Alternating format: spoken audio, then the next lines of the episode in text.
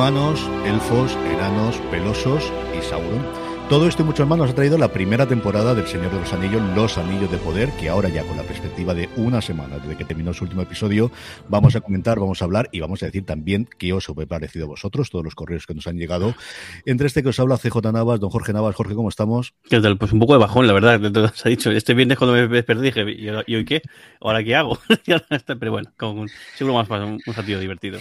Ahora. Y también Alex Barredo. Alex, ¿cómo estamos? Muy bien. He visto el último episodio, una sin exagerar, cuatro veces esta semana. y, no, y no debería estar viendo la tele, pero bueno, todo me da igual. Como comentábamos, a hablar un poquito de todo esto. Alex Barredo ha preparado una, un simposio, una, una masterclass acerca de, de, relaciones entre la serie, los libros y este tipo de cosas. Jorge tiene un montón de comentarios que nos habéis hecho llegar por redes sociales y también por mail, que muchísimas gracias porque se lo han tomado en serio y nos han mandado correos desde lo, lo largos, largos, largos. En actualidad, Tolkien, la verdad es que tenemos poquita cosa que comentar. El podcast oficial por fin se ha lanzado, ya podéis también consultarlo y escucharlo si vais a volver a revisionar la serie o si la vais a ver por primera vez. Si la vais a ver por primera vez, no sé qué estéis haciendo escuchando esto, pero bueno, en fin, que lo podéis tener ya y, y, podéis escucharlo. Y yo creo que podemos empezar, pues eso, a una semana vista, Jorge, cómo tenemos el recuerdo, qué cosas nos han gustado de la primera temporada, qué cosas echamos de menos y luego, si acaso, hablamos un poquito de lo que esperamos de la segunda temporada. Pues yo, ver, yo creo que expectativas teníamos altas y yo estoy satisfecho con las expectativas. Que voy a ser mejor, seguro que, seguro que sí, y eso es aplicable casi a cualquier serie, a casi cualquier cosa sí. en, en, en, esta vida. Y yo lo que sí que estoy muy confiado con la segunda temporada. Creo que yo, los mismos creadores son conscientes de, de las cosas que no terminan de funcionar bien, las cosas que, que han rechinado un poco en la primera, en la temporada y que seguro que pronto van nota. Seguro que, que, los actores y actrices también el tener una temporada en la cual verse por fin como, como ellos, ellos y ellos mismos en, pantalla, pues les va a ayudar a, mejo a, mejorar. Y lo único, eso, la pena es el tiempo que va a pasar hasta que veamos la segunda temporada, pero bueno, que eso es in inevitable. Pero bueno, yo por mi parte, eh, eh, más que satisfecho. Alex, ¿tú qué tal? ¿Ha cumplido las expectativas que tenías al principio de antes de que empezásemos a ver o cuando veíamos los primeros trailers y los primeros teasers? Sí, yo creo que sí, yo creo que sí. Yo no sé si podríamos darle una nota porque no me gusta a mí esto de resumir tantas historias en un único número, ¿no? Pero he estado viendo antes de entrar y creo que tenía como un... En los críticos, en Rotten Tomatoes tenía como un 85, en IMDB tenía como un 6,9, algo así, a nivel de votos de la audiencia. Los últimos episodios han tenido yo creo que mejor aceptación. Pero yo creo que sí, o sea, yo creo que sí, porque empezábamos un poco raros, un poco sin, eh, con esta, como comentábamos, ¿no? Con esa expectativa de no sé qué me, esto, que me, que, o sea, estaban tan altas las, las, las, lo, los, los problemas, es decir, todo podía haber salido tan mal y yo creo que al final nos hemos visto, yo creo que algo bastante bueno en general, ¿vale? Yo sí que me he quedado con una muy, muy, muy buena sensación para una primera temporada y como decía Jorge, yo creo que la segunda temporada va a ser mucho mejor. Yo posiblemente es que el menos expectativas tenía de los tres, porque soy yo creo que con diferencia el menos fan de, del universo de Tolkien y de, de, todo lo que había alrededor. Y yo, como yo creo que hemos ido comentando desde el primer episodio, he disfrutado mucho con la serie. Ha sido una serie que me ha logrado tener una sonrisa en la boca prácticamente en todos mm. los episodios, que es una cosa que en dramas no es tan habitual, lo puedo tener en comedias, pero no tanto mm. en dramas. He visto una serie que yo creo que los creadores y los guionistas tenían muy claro cuál era. Otra cosa es que te guste o no, pero creo que mm -hmm. tenían muy claro cuál era el planteamiento que querían. El sí tipo de serie que querían. Yo creo que se podían haber tirado por una cosa mucho más adulta, llevando el paso de los tiempos y evidentemente con las comparativas con Juego de Tronos y han sabido mantener esa parte de esto. Al final es una historia pues que Tolkien guardaba a sus hijos y que al final intenta ser para todos los públicos, o si queréis, de 10 uh -huh. años en adelante, o de 12 años en adelante, o de 14 años en adelante, pero que con, quitando alguna escena muy concreta, y yo creo que es una cosa más que los adultos nos hacemos de es que es de miedo y es que esta va a asustar a los niños, que lo que los niños asustan posteriormente, que eso yo creo que es una cosa que también tenemos cuando uno ve las cosas que ve, pues especialmente mis hijas que tienen ahora 11 años. Y yo quedo muy satisfecho y muy contento con el último episodio. O sea, yo lo comenté en su momento, creo que tiene escenas sencillamente espectaculares. La escena final entre Sauron y Galadriel me pareció de lo mejor que he visto con diferencia este año. Y nuevamente eso sí que ha hecho que tenga las expectativas de cara a una segunda temporada muy, muy altas. Que ya hemos tenido toda la parte complicada de presentar mm. muchísimos personajes, tanto para la gente que ha releído 24 veces el Silmarillion, a gente como yo que jamás se ha acercado con él a presentar, pues eso, muchísimos lugares y muchísimas tramas y tener tramas con personajes cada uno por separado. Y creo que esa concentración que vemos al final de la primera temporada le puede venir muy bien a la segunda. Hablando precisamente de esas tramas, Jorge, ¿tú crees que ha estado bien compensado esas cuatro tramas principales que podríamos decir, aunque luego posteriormente se unen? ¿Has echado de menos algo más, pues, o de los elfos, o de los pelosos, o te ha parecido bien la, compensación que han tenido cada una de las, de las historias? Creo, que el equilibrio era complicado, porque es, al final eran cuatro tramas que tres de ellas eh, de, dos y dos se acaban enlazando, vamos a decir, los, los, enanos con los elfos, los elfos con, con Númenor, eh, Númenor y los no, no, se, no se unen, y luego por otro lado, la parte de, los Hardfoot, era complicado el equilibrio, yo creo, yo creo que está bastante bien. Sí que había bastante gente que, claro, que lo que quería era, era acción y era un poco batalla y y parece que la trama de los Hardfoot es la que menos gracia le ha hecho, pero a mí de la que más me ha, gustado. Me ha parecido, porque más la trama de los Hardfoot es todo inventado, porque es que todo, eh, ahí han decidido, pues tienen únicamente el, nombre, tienen eh, la idea de crear los proto, los proto hobbits y lo que sí que he notado es quizás es, en algunos momentos el recorte ese de, episodios quizá sí que le afecta. Hay momentos que dices, qué raro que esto no va,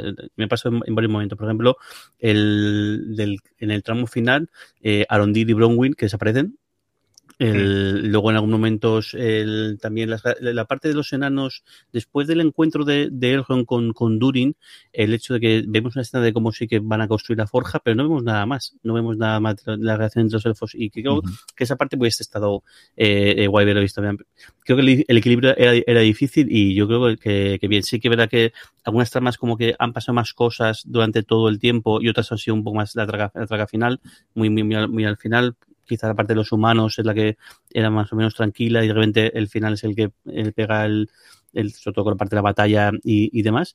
Pero yo estoy contento y, mira que era difícil y yo creo que, el, el, hecho de que sí que creo que la siguiente temporada varias de esas tramas sí que van a estar eh, mucho más unidas todo el, todo el tiempo. Eso ya veremos si crean alguna nueva tan, tan, eh, también. Pero bien, y mira que difícil conseguirlo, pero creo que bastante bien el compensado. Fíjate, yo decía CJ que él ha disfrutado mucho y yo creo que es una serie que disfrutan más los que solo hayan visto las películas. Porque no tienes un. Primero, porque no sabes lo que va a pasar. que al final este es uno de los problemas de la serie. Eh, y segundo, que no estás aquí preguntándote, o depende cómo sea tu cerebro, presumiendo de todo lo que sabes, ¿no? Estás viéndolo con gente. Ah, pues esto no era así, esto luego no sé qué.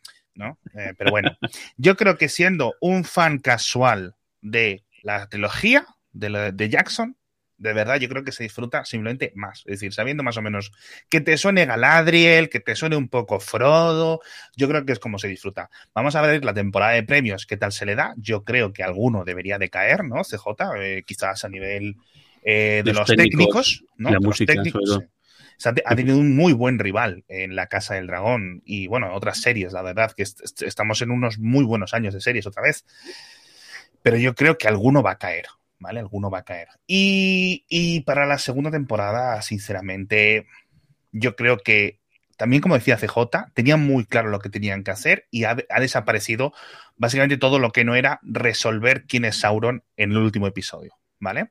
Por eso no hay enanos, no hay Arondir, no hay nadie, ¿no? Simplemente es esta, esta trama. Entonces, yo creo que a partir de la segunda ya están las piezas puestas en el tablero y vamos a ir viendo los eventos de los libros, de los apéndices, como queramos verlo, en un orden un poco comprimido, pero yo creo que se van a centrar mucho más en lo que es pasa, pasa, pasa y pasa. ¿Sabes a lo que me refiero? Más en plan, oye, vamos puro al libro, más que a personajes inventados.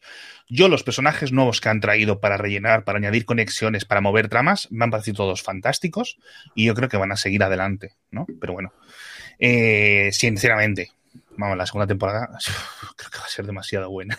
Pero quizá me estoy levantando yo a mí mismo los ánimos, ¿no? Pero bueno, yo sobre lo que decía de los premios, tenemos un primer toma de contacto con los Globos de Oro, que parece que resurgen de su ceniza. Veremos finalmente si realmente las actrices y los actores están dispuestos a ir, porque después de todo el follón que hubo, pero es la primera que vamos a tener y el primer momento que podemos tener, sobre todo con las nominaciones. Para los semi es cierto que nos falta todavía bastante y falta por llegar muchas series. Veremos si se estrena Succession antes de ahí, que no pudo estar nominada este año porque no entraba en ventana de, promoción y va a entrar lo seguro. Tenemos también The Last of Us, que tiene pinta pinta de que vaya a entrar también en la ventana. Yo creo que aquí Prime Video también va a hacer muchísima promoción. No solamente es lo bueno que sea la serie, sino luego la cantidad de dinero que se gastan en, anuncios, en conferencias, en charlas, en, especialmente en Los Ángeles, en concreto en Hollywood, para llevar a sus series adelante. Y yo creo que es una serie que desde luego en el radar sí que está. De interpretación no lo sé. Yo creo que los técnicos sí y sí puede ser que se lleven alguno de guion, al menos las nominaciones. Pero como digo, el primer tono, el primero, la primera piedra de toque será a finales de noviembre, si no recuerdo mal, que es cuando salen las candidaturas de los Globos de Oro, con todo lo que queramos darle, y luego ya los semi no nos iremos con las nominaciones hasta mayo aproximadamente, se mayo, junio, mayo, así que las nominaciones saldrán en junio aproximadamente en cuanto a esto. Hay varios más como los Critic Choice, y hay varios más como la TCA y cosas similares, que evidentemente son premios menores, pero desde luego la gran apuesta que tiene mm, a día de hoy Amazon junto con The Voice, o sea, la otra gran serie que tiene con diferencias The Voice, estrenaron el pasado viernes Amazon Prime Video de Peripheral, que es la serie que no está creada, pero sí producida ejecutivamente por los creadores de, eh, de Westworld, por Lisa Joy y por eh, Jonathan Nolan, que no sé qué tal va a funcionarles tampoco. Yo no he oído hablar mucho de ella este fin de semana, pero hmm. igual es una serie que tiene recorrido posteriormente. Pero desde luego es el, otro gran bombazo que tiene con diferencia. Desde luego a día de hoy Amazon Prime Video es The Voice y yo creo que siguen apostando por ella para, para los premios y el que la nominación, desde luego, han tenido. Alex comentaba un poquito de, la segunda temporada. Jorge, ¿cómo ves tú la segunda temporada en cuanto a cerre de tramas y por dónde van a ir los pelosos? Que es yo la gran duda que tengo, ¿no? ¿Qué hmm. van a hacer con el extraño? ¿Qué vamos a saber sobre el extraño?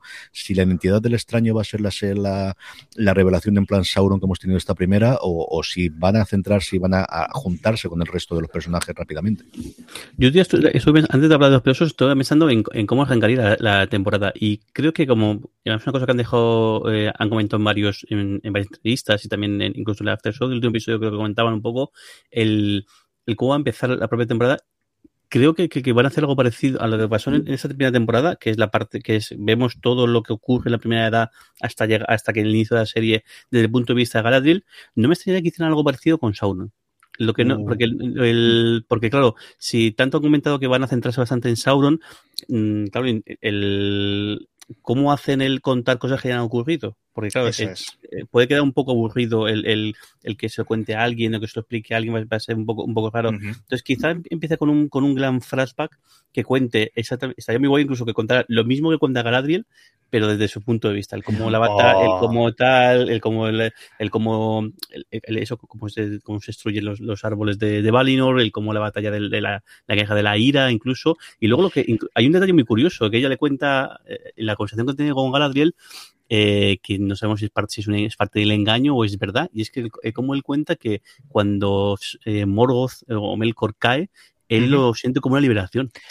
Eso es, eso es literalmente, está escrito. O sea, lo, dejó así Tolkien y es brutal. Bueno, esta idea ya me has vendido. O sea, es decir, si no empieza así la segunda temporada, de nuevo, bueno, tú vas a estar repartiendo los sándwiches allí por, los estudios. Así que nada, yo el otro día creo que soñé, eh, digo, no sé cómo me las tengo que ingeniar para acabar haciendo un cameo rollo, ¿sabes? Como esta gente famosa que sale vestido de Stormtrooper, en plan, le ponen un casco y dice, tú, venga, ala, aparece en esta escena y déjanos en paz, ¿no? Pues yo quiero eso, ser elfo 24 o, enano 25, me da igual, pero quiero, quiero estar ahí, ¿no? Y, y sería una fantástica. Fíjate, el mejor inicio de segunda temporada, y seguro que, vamos, no sé si CJ y, Jorge vais a estar de acuerdo conmigo, para mí sigue siendo algo que me, marcó de por vida, que es Lost. Lost, el primero de la segunda temporada, que vemos esa canción, eh, Desmond en la bici estática, y empieza desde el pasado, ¿no? Como decía, pero es en plan, ¿qué ha estado ocurriendo? Que no lo sabíamos todo eso en la primera temporada. Ese, ese comienzo de segunda temporada me parece fantástico me sigue pareciendo fantástico y podríamos encajarlo con lo que dice Jorge, de vamos a hacer eh, Desmond, ¿no? Pero con Sauron. Sauron, ¿qué estaba haciendo todo este rato eh, durante, durante todos estos miles de años, ¿no? Incluso molaría que empezaran atrás de atrás del todo, es decir, con la canción original, porque él estaba ahí, se supone, ¿no? Él lo ha dicho. Y si ha mencionado que él estuvo ahí, es que tienen los derechos para contarlo, aunque sea de una forma un poco referencial. ¿Sabes? Ojo, eso sería increíble, sería increíble, de verdad. La duda que tengo es si este resumen acabaría con él en la balsa o eso de la balsa se va a guardar para más, para más adelante. Yo creo que a lo largo de la segunda temporada deberíamos de saber cómo ha llegado a la balsa. Es uno de los grandes misterios ahora mismo, de los que quedan. Entonces, yo creo. Em, fíjate que. Dime, dime No, no, no, la parte de los Hardfoot, el, lo que sí me parece que va, va, a seguir siendo la trama aparte. Creo que el resto sí que se van a acabar y esa sí que va a ir para allá y poco a poco iremos viendo más, más detalles sobre, sobre este Istar, que sí que ya le voy a llamar Istar ya, eso sí, eh, sí que sí, o, o, o, o, mago, o hombre sabio. Me hace mucha gracia lo, del hombre sabio porque me recuerda al nosotros los reyes magos, el, la traducción en inglés es The Three Wise Kings, que es lo, los, los, los, reyes sabios, que igual podemos llamar los, reyes Istar y, queda a partir de ahora y, queda mucho más molón. Eh, eh, a ver quién acaba, acaba haciendo. Hay una teoría que me gustó mucho, y aprovecho y mando otra vez, o como hago casi siempre, saludo a la gente del estreno del Donut, y es que moría un montón que um, el detalle de la mochila de que lleva eh, Nori cuando se va, uh -huh. que, que, el padre empieza a cargarle cosas, el, el que esa mochila acabe, de, acabe derivando en que le llamen bolsón. El, porque oh. una bolsa tan tan grande y estaría muy guay claro y estaría muy bien encajado el hecho de que Nori sea antepasada uh -huh. de, de, sí. de, tanto o, o, bien de Bilbo bueno eh, o de Bilbo y de y de Frodo que son que son tíos y sobrinos recordemos que no son no son padre e hijos eh, sí. y que y derive de ahí y que la relación de este Istar que ya veremos si acaba siendo sí. Gandalf o es, o es un yo sigo pensando que es una especie de, de proto Istar que es el que el que luego uh -huh. lo que él sabe se va a dividir entre entre los entre, los, entre el resto de de, de Istar uh -huh. la relación con los eh, hobbits venga de ahí.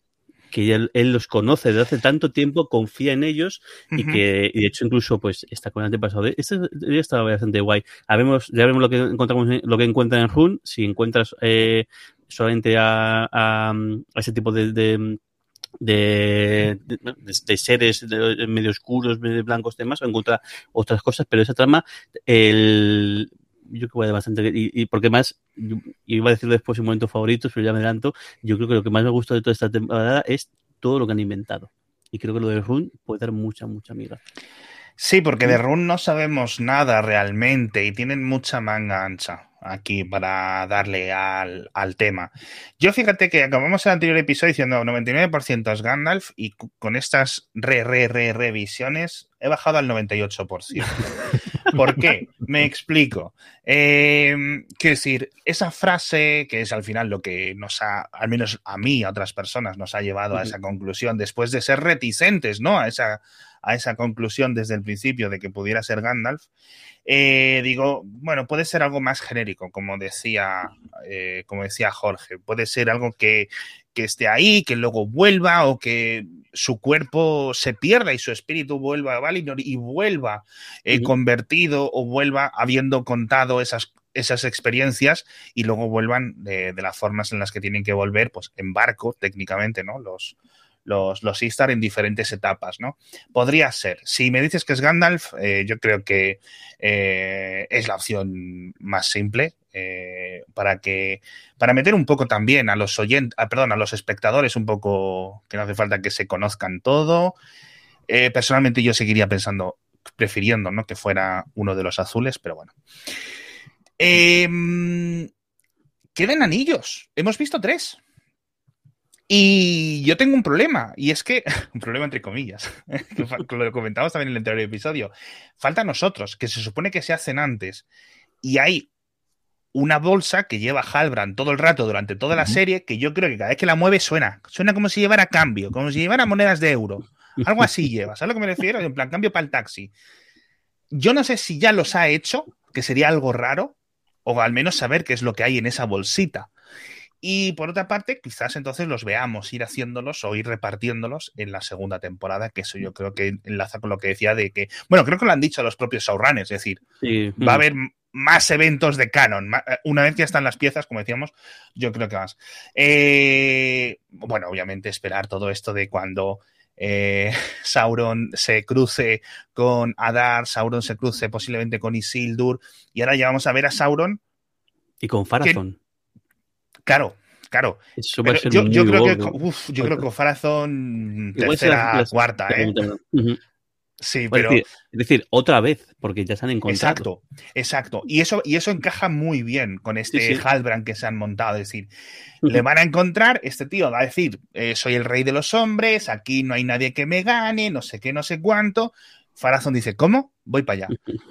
Ay, perdóname, Farazón, ¿te acuerdas que nos conocimos hace unos veranos, tal? Venga, me meto en el barco contigo. Y luego le está comiendo la oreja unos años, ¿no?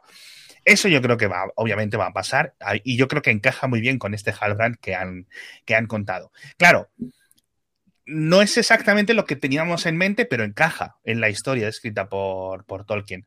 Eh, yo creo que esto de Arondir y Bronwyn y Theo y toda esta pandilla yéndose a los, al Pelargir y a los puertos estos, también van a tener mucho que decir, ¿no? Con, con los próximos. De hecho, a lo mejor aparece Isildur con ellos, no lo sé, se me ha ocurrido que. Es que les falta un rey y lo tienen ahí. Claro, mira, mira.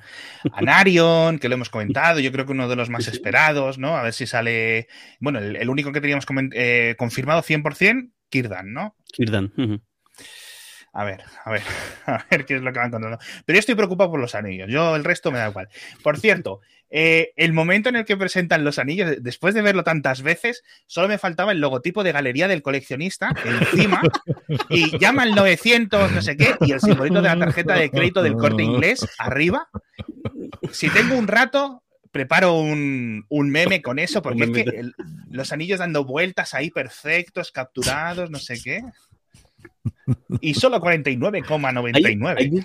Hay un detalle ahí, y ya con esto dejo a CJ que no, no, dejamos de hablar. El, cuando se ve la, la, mesa o la tabla o, el, o, la piedra en la que están los anillos, se ve ahí una marca. Sí. debe ser la, la marca del, del, del, herrero, igual que, igual que cualquier anillo, sabéis que lleva, lleva una marca del, del, del lance.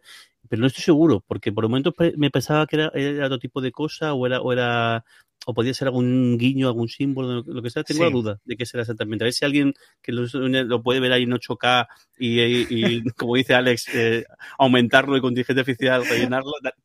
Aquí lo tienes, aquí lo tienes. ¿Quién se ha ido a internet a descargarse pirata el archivo a la máxima resolución para mirar esa marca en la piedra? El venda un, venda. Un saludo a nuestro amigo de Amazon Prime. el vídeo tras esta conversación. A ver, eh, religioso pagador de Prime, pero al final, si lo quieres ver bien, te tienes que bajar. es, lo que hay, es lo que hay. Y, porque yo pensaba que era algo, pero me parece en plan, como las marcas que tengo yo en mi tabla de cortar zanahorias, es en plan, todo manga por hombro. Pero sí que me parecía esto de, que los, las tres eh, malas, estas, las tres marinas que comentábamos, le dicen, es el sombrero del, del ermitaño. ¿Qué le dicen? Sí, ¿verdad? Y entonces luego me acordé y dije yo, bueno, voy a mirar en la wiki a ver si es algo que yo ni me acuerdo. Y efectivamente es que no está en ningún tipo de libro. O sea, esto simplemente es algo que han dicho en, en, en, la serie y lo veremos en Rune, porque dicen que es una constelación, que obviamente, como en todos los planetas del mundo, las constelaciones varían, depende de la que geografía en la que estés. Así que, a ver cómo queda. Yo hay una cosa, eh, yo coincido con Jorge en lo del que comiencen contando la, parte de atrás de Sauron y quiero ver la relación con Adar. O sea, yo creo que esas perdencitas que nos han dejado por ahí de yo maté a Sauron o yo terminé con Sauron, creo que nos pueden dar bastante juego y creo que Adar es un, villano que cuando lo hemos visto ha funcionado muy bien y, a ver cómo, cómo puede evolucionar en el próximo tiempo. Yo tengo muchas ganas de, ver con ellos. Y luego yo creo que los Hardfoods, su destino final es fundar la comarca o algo parecido a la comarca y que luego podamos tener. De hecho, yo en el último episodio, cuando ya tienen todos los frutos y empiezan ahí, lo que vi es y ahora parece que se pueden asentar.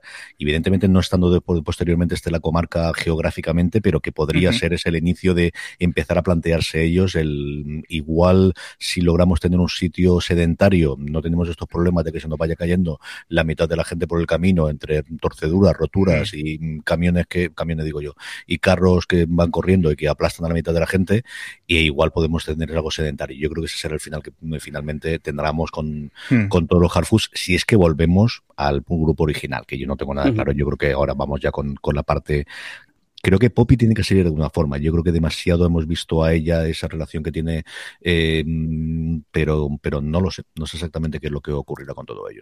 Igual extraño acaba siendo la causa de que se asienten en un sitio. Porque al final el que consigue hacer que, que, que todos los sean tan, tan frugales es precisamente mm. el, el extraño claro, la muerte, de, la muerte de Sado, que es decir, eh, como tribu, por decirlo así, al menos esta tribu, que entiendo que hay más Hardfoods dando vueltas por el mundo, eh, ha cambiado radicalmente en esos meses que han pasado en la primera temporada. Es decir, las perspectivas han cambiado demasiado. Tienen que cruzar una montaña, tienen que casi que cruzar un continente para asentarse, pero yo creo que, que por cierto, en principio, una de las formas para cruzar es a través de donde están los elfos, ¿no? Pero... A ver, a ver, yo estoy preocupado porque no sé si los vamos a ver. Ahora no tiene sentido de trama realmente mm. que aparezcan mucho más, más allá de lo que se quieran inventar de Nori y este extraño. Bueno, teníamos, como decimos, que, que Alex Barredo se pegó una currada seria para poder contar cosas y antes de que vayamos con todos los correos y con todos los eh, mails que nos habéis mandado, Alex, todo tuyo, ¿qué es lo que quieres que vaya enseñando, mi querido? Eh, pues mira, vamos a ir poniendo unas páginas porque me he ido al Silmarillion rápidamente a tomar, bueno, lo he leído varias veces estos últimos días, pero en el, en el Silmarillion tenemos eh, unas pocas páginas dedicadas a la creación de los anillos, ¿no? Entonces te he pasado a ti pantallazos de mi EPUB para que lo podáis ir leyendo y hay algunas partes amarillas, son ocho páginas, no os asustéis, no os asustéis que realmente no se tarda nada en leer, ¿vale? Y las vamos a ir leyendo para ver cómo encajan con la serie, porque yo creo que la verdad, visto todo lo visto y acabada la serie, encaja todo fantásticamente, ¿no? Entonces dice así, para los del podcast. Desde tiempos remotos fue Sauron el Maya, a quienes los Sindar en Beleriand llamaron Gorzaur. En el principio de Arda, Melkor lo sedujo, ganándolo como aliado, y llegó a convertirse en el más grande y el más seguro de los servidores del enemigo. Y en el más peligroso, porque podría asumir distintas formas. Esto es clave. Y durante mucho tiempo, si así lo quería, podía parecer hermoso y noble. De modo que era capaz de engañar a todos, salvo a los más precavidos. Hemos visto quiénes han sido ya los más precavidos, que además son los mismos que en el lore. Cuando Zangorodrim fue destruida, que era donde estaban las grandes grutas e historias, digamos la base, el Mordor de, de Melkor, era esto, estos volcanes, y Morgoth vencido, Sauron, y aquí viene lo importante, Sauron se atavió otra vez con lucidos colores, prometió obediencia a Eonwe, el heraldo de Mangue, y abjuró del todo mal que había hecho. Esto yo creo que es el, el Halbrand que nos hemos encontrado. Sí, eso encaja con el de luego el Halbrand que hemos visto nosotros. En, esta balsa, el que le dice em, Galadriel, cualquiera que el mal que hayas hecho. Siéntete libre. Eso es.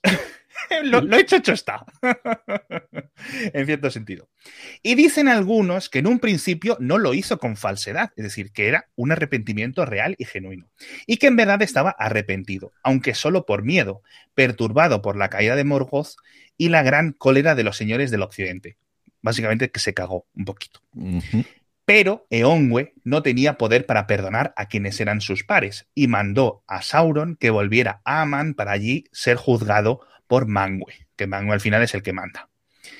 Entonces Sauron se avergonzó y no quería regresar humillado y aceptar quizás de los Valar una sentencia larga de larga servidumbre como prueba de buena fe. Porque había tenido mucho poder bajo Morgoth. Por tanto, cuando Eonwe partió, él se escondió en la Tierra Media y recayó en el mal. Y aquí otra clave, otra clave. Las ligaduras con que Morgoth lo había atado eran muy fuertes. Esto es de nuevo lo que le dice en el último episodio. Cuando Morgoth murió, sentí como un peso que se hubiera quitado encima de mí. Claro, no, al final, él no deja de ser un personaje poderoso, muy poderoso, pero es que el poder que realmente tenía Morgoth es muy importante. Es máximo, ¿no? Es, es, es el, un, dios. ¿no? Durante la gran batalla y los tumultos de la caída de Zangorodrim, hubo en la tierra fuertes convulsiones y Beleriand quedó quebrantada y yerma. En el norte y en el oeste, muchas tierras se hundieron bajo el agua del Gran Mar. En el este, en Osirian, los muros de Eredluin se quebraron y una gran hendedura, aquí las traducciones, este, este Silmarillion es de hace un tiempo, se abrió en el sur y el mar penetró y formó un golfo. Sobre el Golfo se precipitaba el río Lun, bla, bla, bla, bla, bla, bla. Voy a pasar de página porque aquí cuenta un poco la creación de Lindon, ¿vale? Entonces, em, otra parte que me has puesto aquí tú a la CJ, un poco más adelante, la siguiente página. Eregion estaba cerca de las grandes mansiones de los enanos, que se llamaban Khazad-dûm, pero los elfos la llamaron Hadorohon. Had Hodron, Hadhodron.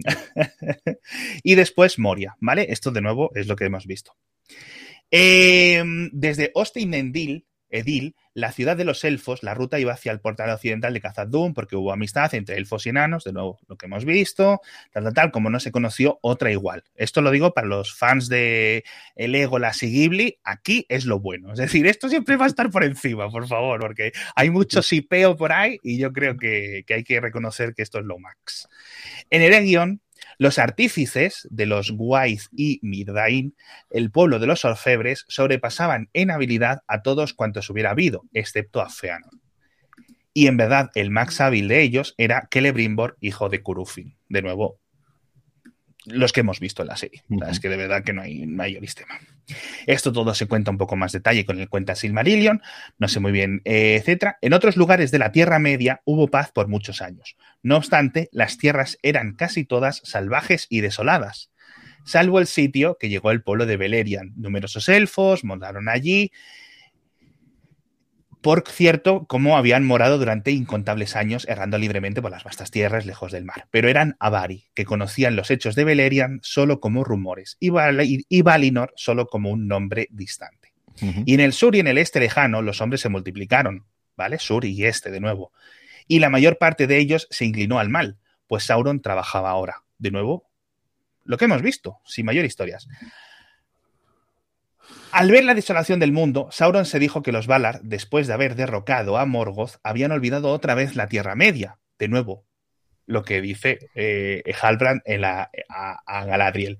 Y su orgullo creció deprisa. Miraba con odio a los Eldar y temía a los hombres de Númenor. Esto quizás lo veamos más en la segunda temporada. Que volvían a veces en sus barcos a las costas de la Tierra Media pero por mucho tiempo disimuló sus pensamientos y ocultó los oscuros designios que estaba tramando. Literalmente Halbrand. tal cual. Eh, de todos los pueblos de la Tierra, el, más fácil de gobernar le pareció el de los hombres, pero durante mucho tiempo trató de persuadir a los elfos para que lo sirviesen, pues sabía que los primeros nacidos eran los que tenían mayor poder. Ahí el tema de los anillos y todo esto con Celebrimbor. De un lado, y fue de un lado a otro entre ellos y tenía el aspecto de alguien que es a la vez hermoso y sabio. Esto es una de las partes que creo que ya que no me encaja, al menos de la forma que yo y muchos lectores lo imaginábamos, porque esperábamos que fuera sin este misterio, es decir, que viéramos un tío guapo dando vueltas por ahí, ¿sabes a lo que me refiero? Ayudando en, en, todo momento, ¿no? Solo a Lyndon no fue. Aquí tenemos otra vez un misterio con la serie esas hojas, ese árbol roto, se supone que, em, que, Sauron no estuvo en Lindon, es decir, cómo se ha caído o qué es lo que ha causado que ese árbol caiga o ese árbol se marchite, en cierto sentido. Solo a Lindon no fue porque Gil-galad y Elrond dudaban de él. Aquí hemos visto al menos la parte de Elrond. Y aunque no sabían bien quién era, no quisieron admitirlo en el país pero en otros sitios los elfos lo recibieron de buen grado y pocos de entre ellos escucharon a los mensajeros que llegaban de Lindon y les aconsejaban precaución. Aquí yo creo que lo hemos visto un poco esta parte con Gilgalad, ¿no? Diciendo, mira, que hay prisa, chicos, que no, este Lowman, este señorcito, tampoco nos va a ayudar a hacer cosas. No es de la forma que yo interpretaría más literalmente este párrafo, pero me encaja, ¿no? Sigamos. Eh, porque Sauron se dio a sí mismo el nombre de Anatar, el Señor de los Dones. Bueno, esto aquí lo hemos visto un poco más figurativamente, ¿no? Y ellos recibieron en un principio múltiples beneficios de su amistad y él les decía, ¡ay de la debilidad de los grandes! Porque poderoso rey es Gilgalad y sabio en toda ciencia el joven Elrond, y no obstante no me ayudan en mis trabajos. Aquí un poco esto lo hemos visto también más intuido que explicado. ¿Es posible que no quieran ver que otras tierras sean bendecidas como las suyas? Yo creo que esto lo vamos a ver mucho en la segunda temporada, con esa envidia y ese plan, oye, eh, reycito eh, enano o rey humano, estos tienen un anillo, ¿no querrás tú un anillo también? que los tengo de rebaja. Hay una cosilla que, ahora cuando leías esto he caído ahora, y es que en realidad todos sabemos quién es Sauron, pero, en la, pero en la serie solamente lo sabe Galadriel y el Ron lo intuye.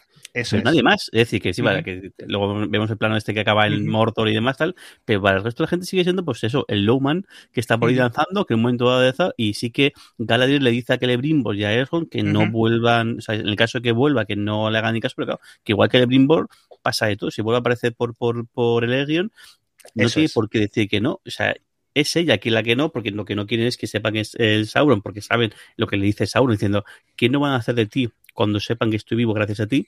Y Elrond que lo sospecha. Yo creo que lo sospecha o no quiere de creérselo, pero sí. Sí, pues me parece eso muy bueno, porque a lo mejor hemos deshecho que se va a tirar en, Mordor siempre, Igual pero no. a lo mejor empieza a dar vueltas otra vez. A mí me parecería eso muy chulo, que volviera y que Lebrimbor dijera, hola, ¿qué tal? Que hace tiempo que no te veía, ayúdame, que voy a hacer otras cositas, vente. ¿No? Mm. Puede ser. En la página anterior, de todas formas, de J, tengo eh, otra parte destacada. Pone, era en Eregion donde los consejos de Sauron se recibían con mayor complacencia, porque en esa tierra los Noldor deseaban acrecentar cada vez más la ingeniosidad y la sutileza de sus obras. Además, no tenían paz en el corazón desde que se negaron a volver al occidente y a la vez querían permanecer en la Tierra Media, a la que amaban en verdad y gozar de la beatitud de los que habían partido. Aquí lo hemos visto bajo en plan, ¡ay que nos morimos! Necesitamos algo, ¿no? Por tanto, escucharon a Sauron, es decir, necesitaban de estos consejos, ¿no?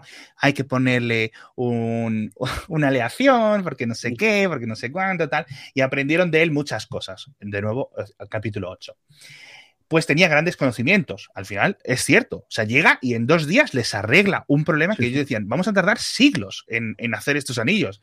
Y llega. Halbrand y hace, venga, pa, pa, pa, pa, pa. Aleaciones. La solución son aleaciones. Se ha hecho la FP y, y- y ya sabe, ¿no?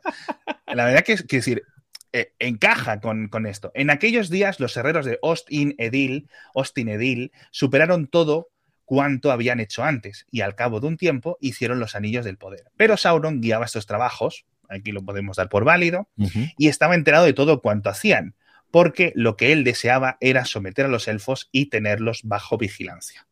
Y aquí yo creo que dejamos la parte que hemos visto realmente en esta temporada. Ya mi esto me parece que encaja. Yo podemos quejarnos de que si Finro, del cadáver, de que no sé qué, pero a mí, esto encaja, chicos. Y sobre todo en espíritu, ¿no? Así que eh, a, a nivel de lore, yo creo que puede haber quejas, como puede haber muchísimas quejas. Gandalf llega en barco, el no sé qué del otro. Sí, y además, sinceramente, y aquí lo que vemos es una, una cronología, pero no hay ni un diálogo, una cronología na- narrada. Exacto. además muy de brocha gorda, y lo que Sí. está haciendo la serie es esa cronología, pues eso, con algunos cambios, con matices, pero dia- sobre todo dia- eh, hacerle diálogos, que al final es lo que la Claro. serie tiene, que- tiene que, tiene que tener, pero sí, sí, no está tan. O sea, y bueno, y lo, y lo que decías tú, el, el episodio que hicimos antes de empezar la- el- a comentar los, programas, los capítulos, o sea, que más cambios que en las películas. Poco más, o sea, la, la película es Bueno. brutal, la cantidad de cambios que, que hay, o sea, que tampoco es. Bueno, es que ya lo vivo estos últimos días. Estoy, ya te digo, con el audiolibro de las dos torres. Y es que es. o sea, la película está inventada. Pero bueno, está bien hecha. Está muy bien hecha. Simplemente no me acordaba que era tan diferente, entre comillas, al libro. ¿no? Están las cosas, pero, pero hay un montón de cosas clave que son diferentes y personas que están en otros sitios, ¿no? Pero, pero bueno, jolines, es que al final es la magia de las adaptaciones, ¿no? Yo creo que encontrar que quede bien es increíblemente eh, algo muy creativo y, y yo creo que lo han hecho fantástico. Y si en la segunda temporada van más a tiro fijo, saben lo que ha funcionado, saben lo que no ha funcionado, vamos a ir a esto, yo creo que... Vamos, me estoy viniendo arriba ya.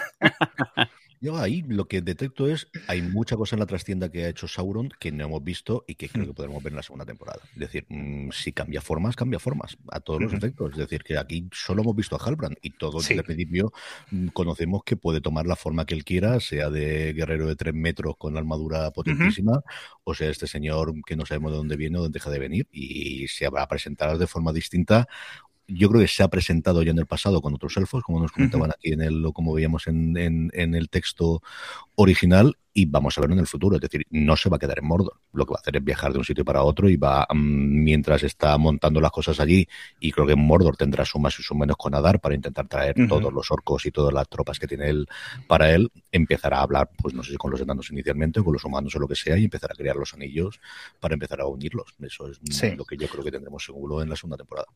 ¿Os imagináis que esta estaba en Lindon cuando expulsan, a, bueno, cuando le premian a Galadriel con su expulsión de la Tierra Media? No me extrañaría nada, ¿eh? Es que esa es una de las... Y de ahí, y de ahí, y de ahí el tema del árbol, que sea justo ese momento en el cual eh. él empozoña el árbol. Claro, precisamente esto es una de las teorías que teníamos durante la serie, pero a, a, que no digo que no sea, ¿eh? pero el texto dice que él nunca ha estado en Lindon, que era un poco mi preocupación. Si realmente ha estado en Lindon, como decíamos, oye, querríamos saber cómo ha estado, cómo se han hecho los otros anillos, cómo no sé qué, no sé muy bien cómo, cómo encajaría esto. que, a lo mejor me dicen, pues mira, ha estado en Lindon, efectivamente, ya está. Pero sí es cierto que Gilgalad siempre ha desconfiado tantísimo, tantísimo, tantísimo de él, igual que Kirdan lo hará, igual que todo el mundo eh, lo hará, menos que Lebrimbor, que pagará por ello. Pues eh, bueno, pero a mí me gusta mucho lo que ha dicho Jorge de que, de que volvería, de que pudiera volver por Eregion sin ningún tipo de problema para seguir ayudando o para hacer los otros anillos con Celebrimbor, que al final en principio entiendo que los hace con él. Jorge, vamos allá con todos los correos y comentarios y cosas distintas que tenemos, que tenemos unas cuantas de ellas para ir leyendo y poder ir comentando. Voy a empezar por los comentarios que tenemos en, en, YouTube, que son más cortitos, y luego vamos con los, con los correos que además tienen mucho más chicha y los podemos comentar. En YouTube tenemos varios comentarios. La Vía Huesca nos, nos comentaba, eh, ya lo he escuchado todo, qué buen rato con vosotros, qué análisis tan entretenido, inteligente, emociones, detalles, interpretaciones, la mejor tertulia, mucho carisma a los tres. Pues, pues muchísimas gracias, por el comentario. Carlos Obando nos, nos decía, eh, me encantáis, seguir haciendo el más el con teorías o comentando, comentando las pelis. Algo tenemos que inventarnos porque si no va a ser muy, muy larga la, la espera. Es, es, Octavio Ochoa, nos dice contento de escucharlos y aprovechar para, para darles un saludo desde Guadalajara, Medi, eh, México. Muy amenas mis tardes con sus conversaciones. Por cierto, para mí el hombre meteorito es Saruman. Eh, Luis Jara dice muchas gracias por vuestros debates, han sido fantásticos porque tenéis el todo perfecto entre amar la serie y hacer uh -huh. cajillos con las conveniencias del guion. Espero que sigáis manteniendo los debates de, de, otras series. Mi aportación a las teorías. Yo creo, y esto está muy guay, ¿eh? Uh -huh. Yo creo que la hija, la hija de Isildur será arquitecta del Palacio de Minas Tirith. Seguro que será la, la encargada del legado arquitectónico de Númenor y de, de Gondor. Y quizá incluso sea quien diseñe los Argonauts eh, más adelante. Eso estaría, eso estaría muy bien tirado. Estaría muy, muy, muy guay. Porque además, justo eh, sería muy curioso porque los Argonauts son, son sus hermanos. En las películas es su padre y su hermano, pero en las, en las si me equivoco, los libros son, son Anarion y, y, Sildur, no son, no son En los libros son, son, los hermanos, no sé si en las películas, la verdad que no. En la película no. juraría que, que, está cambiado, que creo que son Elendil ¿Sí? y Sildur. Hablo de memoria, pero juraría que pero, tampoco sí, lo, posible, sí, que estaría muy bien, muy bien muy bien tirado el hecho de que sea su hermana quien, quien les, les haga las, las, las estatuas. Eh, Julio Manuel, eh, Manuel, Martínez dice, genial programa, chicos. No sé si me da más pena que se acabe la serie o estas tertulias. Yo creo que la serie. Gracias por el sí. comentario. Confirmamos que la serie es lo que da mucho más pena. Me parece muy buena idea lo que dice Alex de leer los fragmentos en Marillion. Aquí hemos tenido, ¿ves? Aquí, de, aquí Alex es un hombre de palabra y ya he cumplido. Para comparar y ver que, salvando las distancias, no se está tirando por tierra la, la, la obra de Tolkien como no puedan decirnos los detractores de la serie. Mm. Si bien es verdad que se toman ciertas licencias y hay cosas que ocurren en distinto orden, pero no desluce para nada el lore de la Tierra Media. Es una pena lo de los guiños para los más fans, como el tema de Annatar, porque a mi parecer la mayoría de las personas que podrían disfrutar de esos guiños son parte de esta marea que está en contra de la serie, porque esperaban ver el Silmarillion tal cual en la pantalla. En cualquier caso, muchas gracias por estos momentos y ahora esperar la segunda temporada y que no se acabe ahí. Sí, yo, yo os animo, de verdad. Eh, el Silmarillion es como decir, bueno, me voy a poner a leer la Tora. Oh, madre mía, sí, vaya sí, rollo, ¿no? es cierto que es, es pesado. Si os descargáis, os compráis el libro, lo veis en casa de alguien, hay dos partes muy cortitas que tenéis que leer para entender esta serie. El Alcalabez, que es la parte de Númenor, y esta parte que os he leído yo ahora, que os he leído el la mitad, más o menos, y hemos tardado 10 minutos en leerla, que es de los tres anillos de poder o algo así. 60 páginas como mucho, de verdad. Y no es prosa rara ni nada. Ni, sencillísimo. Entonces, a ver, os vais a espolear la serie. Pero si Pero queréis sí. un poco, os leéis esto, es decir, no hace falta aquí leerse lo de los cuentos inconclusos y no sé qué, de verdad, que, que estos son tres páginas, que no, no tiene mayor misterio, así que chulo. Y paso a los comentarios, que tenemos, creo que son cuatro correos, los que tenemos cuatro correos largos, así que allá vamos. Eh, este mensaje de Teo, que me hace mucha, mucha, mucha ilusión que me, que, que me escriba, uh -huh. además porque sale al rescate de una, una, duda que teníamos en el último eh, eh, episodio, y vamos, imposible explicarlo mejor.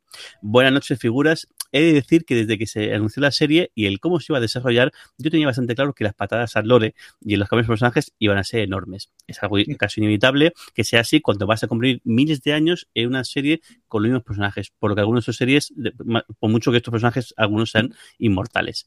A pesar de ser socio de la Sociedad Tolkien Española, eh, un saludo a la Sociedad Española que hemos mencionado en varias ocasiones en este podcast, donde las críticas furibundas abundan, yo tan solo le pedí a la serie que se metiera a la Tierra Media como lo hicieron las películas del minuto uno.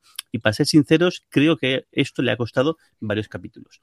Por otra parte, he de decir que es cero sorpresas con el juego, eh, con el juego del quién es quién de los personajes principales. Creo que, sobre todo Alex, ha dado demasiadas vueltas a ciertas cosas cuando parecía que estaban más claras desde, desde un principio. De ahí, de ahí, mi de ahí el, el, el, gorro de payaso del otro día. Es decir, en plan, de cientas teorías, locuras, análisis, eh, cambiando la gente, haciéndose teorías nocturnas, moribundas, furibundas. Nada. O sea, en plan, este huele mal, es malo. Este huele a mago, es mago. Fin. O sea, de verdad, que no tiene más historias. y, que y luego... si un disfraz, que si no sé qué. y luego lo que decía de la duda que teníamos con el, con el, con la, la, el, el cuando, cuando Sauron decía mi maestro, ¿a quién se refería? Si a, a Morgoth o a Aule. Y nos, nos, dice, sobre lo que habéis preguntado en este episodio de Aule, que Lebrimbor, eh, eh, eh, y Anatar, dice, o como se, la serie se llama, pues Halbrand. Para mí, Halbrand se refiere a Aule, y nos da varias razones. Uno, Sauron fue sirviente y aprendiz de Aule bajo el nombre de Myron. Por entonces se ha conocido como el gran herrero de la casa de Aule. Que Lebrimbor es nieto de Feanor. O sea, lo que decía otro día, la duda que tenía si es, uh -huh. es que es familia de Feanor, uh -huh. quien aprendió mucho del oficio también directamente de Aule.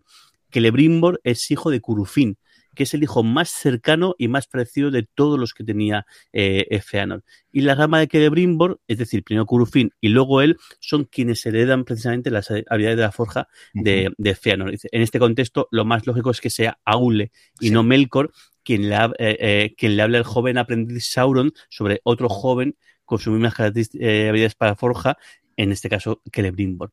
Dice, un último apunte. Dice, Mordor no queda al sur, digan lo que digan los mapas de la media, queda más bien al norte, como bien, como bien sabe bueno. eh, Jorge.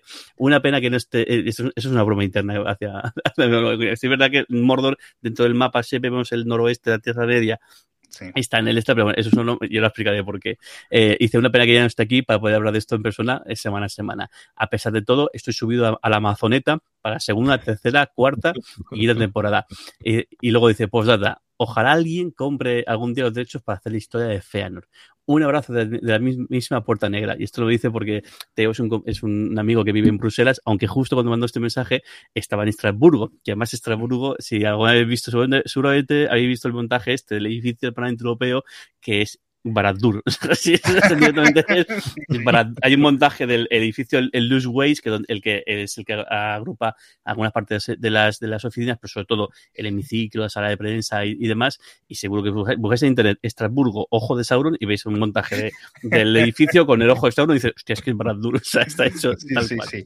Oye, ¿tú crees, ¿tú crees que en esta serie van a hacer lo del ojo? Porque esto se lo inventó Peter Jackson, lo del ojo gigante ahí encima de la torre. Ahí está el no lo sé, pasa que el, el, ojo como tal sí que es un. ya existe previamente, porque de hecho, por ejemplo, el, el, juego de. En, en, El Señor de los Anillos, el, el MERP, uh -huh. es el juego, el juego de rol, el, el símbolo es el, es el, el ojo. Sí, no, no, y en los libros el, símbolo. Y los libros también, tal. Uh -huh. Y aquí, yo no creo que. Acabe, no sé si acabará siendo así. Yo creo que, que la forma esa del ojo es uh -huh. la que adquiere cuando se destruye el anillo, cuando, cuando pierde el anillo no cuando se destruye, sino es decir, que él pierde su forma corpórea, que cuando sí. Isildur le, le, le, esto creo que no es spoiler porque lo vemos en las, en las, películas, creo que él pierde la forma corpórea y entonces uh -huh. lo que hace es, es, tenerla ahí, tenerla en el, en el ojo. Sí que es un poco el momento faro ese que está buscando ahí a Frodo y a, y a Sam en la película es un poco extraño, pero yo no creo que veamos esto. Vemos guiños, como ejemplo el, el guiño del, del este, sí. o quizá él cuando se haga con algún Silmaril, que en algún momento algo se tiene que hacer con, con un Silmaril, posiblemente el, el, de número, sí que el aspecto que él tenga dentro del Silmaril para antes, el del ¿no? ojo. El, perdón, el Silmaril, me, perdón, me, ha asustado, digo yo, eso no. ¿Qué ha pasado ahí? Perdón, perdón, se me ha dado, se me ha dado ya por completo. Perdón, por completo. Eh, un Palantir, cuando consigamos el Palantiri, sí. según el, el, de número, quizás sí. sea el aspecto que la, el, el, él, hmm. él, toma en el, en el, en el Sí. Yo creo que por, por hacer como un homenaje o algo así, yo creo que sí veremos, quizás en la quinta temporada, en el final, ¿no?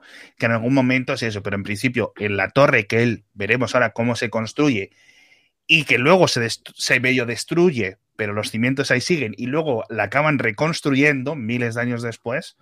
Eh, no hay ese ojo ahí como el anuncio de Suez, claro. O sea, él es, se supone que está dentro, se supone que el espíritu está dentro uh -huh. y telepáticamente que en las películas lo representan y lo adaptan como ese ojo que me parece perfecto. A mí me parece uh -huh. súper guay. Eh, porque de nuevo viene de lo que está escrito en los libros, así que yo creo que esto no hay mayor problema, la verdad que es una gran adaptación y me gustaría verlo, me gustaría verlo, la verdad. Más correo, Jorge. Venga, tenemos otro aquí. Este de, Oscar Fernández dice, buenas, dice, en primer lugar, gracias por el podcast. Es gratificante escuchar a gente que hace un debate sosegado sobre la serie, con sus pros y sus contras, y respetando el universo de Tolkien. A mí particularmente me ha gustado la temporada. No soy de las personas que se han leído los libros, y mis referencias son las películas de Peter Jackson. Esta serie ha despertado en mí la curiosidad por este universo y sus personajes. ¿Ha sido previsible el desenlace final? Dice, creo que sí. Pero es cierto que creo que todos los que hemos visto la serie, cada semana estamos barajando otras teorías menos convincentes para Sauron. Eso es lo que le pidió a esta serie, eso es lo que le pido a estas series, pasarlo bien, pensar teorías y escuchar a la gente que le apasiona tanto estos universos para aprender cosas nuevas. Una vez más, muchas gracias por vuestro podcast. A ti por escucharnos. Sí, sí, yo creo que es esto. Estos dos, estos dos años, con las remisiones, la gente que se apunte a ver la primera temporada, no sé qué, van a despertar muchísimos fans. Amazon libros en Navidad. Quiero ver cómo está. Amazon se va a forrar. Y el resto en Navidades de ventas. Tengo Amazon gana siempre. O ves la serie o te compran los libros. Así que ah, se van a forrar y cuando empiecen con el merchandising y los que sea, esto va a ser una locura, tío. a mí me encanta esto. Yo es que llevo ya te digo, dos mesecitos mm, viviendo a full. O sea, yo por la noche para dormir me tengo algunas de las bandas sonoras, canciones tranquilitas. O, o, sea, estoy a full en el universo Tolkien que hacía muchos años que no estaba. El, el, María Serrano, que si no me equivoco es nuestro, oyente también de, Bruselas, dice, hola equipo Universo Tolkien, en el último podcast pedías que os escribierais largo y tendido sobre lo que pensábamos del final de la serie, de la temporada. Largo y tendido dice, pues venga, allá vosotros, allá voy. Aquí otra que necesita un, disfraz de payaso, y bueno, nos pone ahí el emoji del, payaso, dice, a ver, desde el principio se veía que Halbrand era alguien más de lo que decía ser. Nunca creí que fuese el rey brujo, pero sí que estaba entre Sauron o el rey de los muertos, y al final decidí que me gustaba más la segunda opción. Vamos, que a pesar de tener delante todos los índices clarísimos de que era Sauron, no recuerdo en qué momento a mitad de temporada dije algo, dijo algo que y parecía bastante convincente que iba a ser Sauron, hice como Galadriel y decir que mi teoría, de la que no tenía ninguna prueba, me gustaba más y decidí creyendo en ella, para sentirme al final traicionada al igual que ella. Ojo, que me encantó. La escena del palacio mental de Valinor y la balsa, me pareció una pasada. Y Charlie Vickers está estupendo. Acabo de recordar un detalle muy curioso de Charlie Vickers en el After Show, que tenéis que verlo si no habéis visto, el cómo eh, tuvo que aguantar durante mes y medio a sus colegas escribiéndole por ese mes diciendo, oye, eres, Sauron, Porque aquí, o sea, ojito, el colega lo tiene que haber aguantado. Dinos quién eres Sauron, ¿no? Eres Sauron, pero no eres Sauron. El, el, este es como, como los otros Spider-Man, eh, ¿no? el, el, Maguire y el, y el, y el Andrew, que estuvieron ahí mintiendo a las cámaras durante un año. Tal cual. Dice, el momento que cambia de actitud, el lenguaje corporal y ese he estado despierto desde antes de que rompiera el primer silencio, uff, la piel de gallina y da mucha más profundidad a la escena del espejo de Galadriel en el Señor de los Anillos. es verdad, porque luego vemos que muchas de esas frases luego son las mismas que repiten o, con pequeñas eh, variaciones. Muy chulo lo que nos pusiste el otro día, Alex, en el grupo, en el, en, el Reddit este de las frases que hace Sauron y cómo el resto las va, las va asumiendo casi sin darse cuenta. Este está muy guay ese, ese, ese hilo. Lo único que no me cuadra es, la que, es lo que queda sin explicar de dónde viene toda esa prisa por el mithril y la idea de que los elfos se están debilitando. Dice, yo, yo mm. pensaba que eso vendría de Anatar y que, y que estaría por Eregion liándolo un poco. Y si tengo alguna queja, y si tengo alguna queja, es que la parte de Eregion va un poco deprisa supongo que por el cambio de querer hacer 10 episodios eh, y a hacer, hacer 8, que el tiene un, ego el tamaño de la forja que construye, pero no se le ve como el gran artesano que se supone que es, tan especialmente si necesita los consejos de un hombre menor para hacer elecciones de, de, metales. Mm. No me atrevo a avanzar nada para una temporada, visto lo bien que se me da.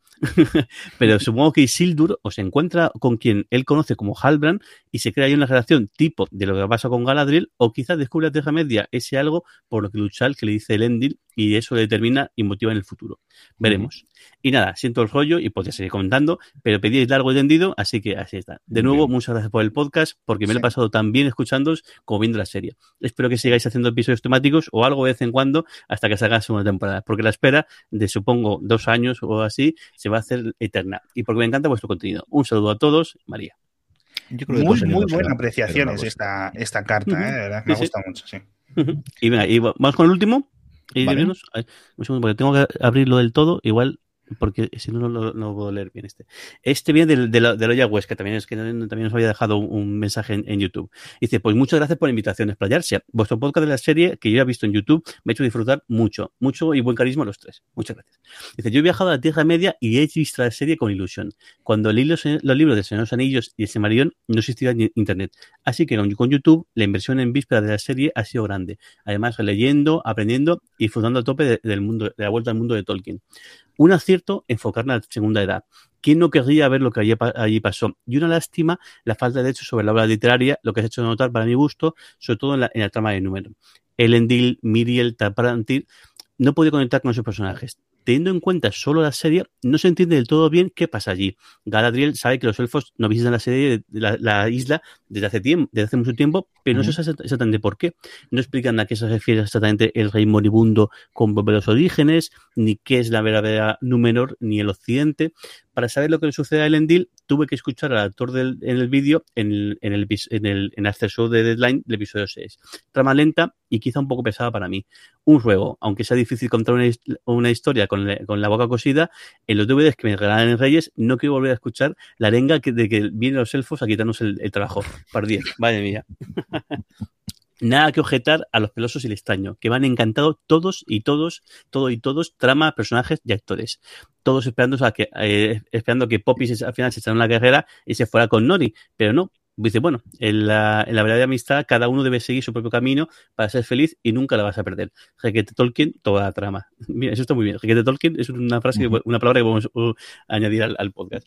Me emociona que viajen al este, ver cómo era, qué, pasa, qué, qué, pasará por allí. Que sea Gandalf, pues ¿por qué no? Que se sabe que era viajero, que Sauron le daba miedo y como dice en la tercera edad, yo no voy al este. Encaje perfecto. Supongo que eh, no usará ese nombre, pero me gustaría que hubiese algún guiño al final. Hay que dejar claro que él es, es si es él o no lo es. Elrond parecía al principio que iba para rata de Capitolio, como dice un, amigo, pero creo que ha tenido un buen, muy buen desarrollo en todas sus tramas. Elfos y enanos en general muy bien. Temazo en la, música, el de Khazad Dum, mucha calidez y videolea de Disa, muy listo, inocente y genial Durin. Sí, dice, yo también me quería cenar con él, por supuesto.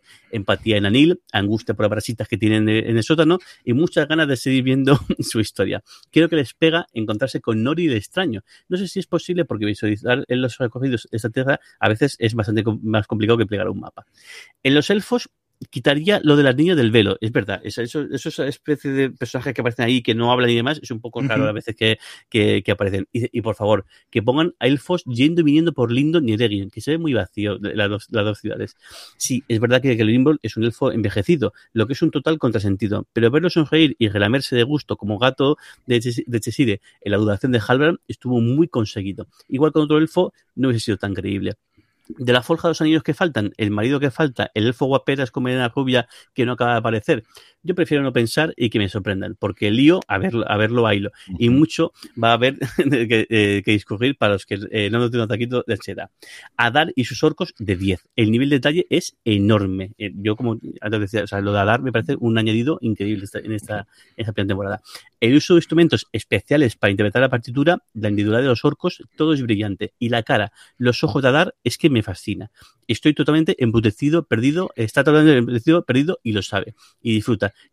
¿Tiene derecho a existir? No. El trama más real de esta temporada. Galadriel, yo te entiendo.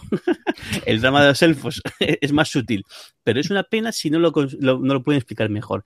Ellos no están, pasando, no están de paso en el mundo, están ligados a él, florecen uh -huh. con la belleza y la beatitud de la, de la, tierra. Y aunque el paso del tiempo no les descuelgue la carita, es que, excepto a Celebrimbor, todo se ha dicho, uh -huh. sí que es inexorable para el mundo. Como le dice Galadriel a Celebrimbor, estoy triste la Tierra Media porque se caen las hojas y las flores que tanto amo se marchitan. De modo que la tierra de mi morada está llena de una pena que ninguna primavera consigue curar.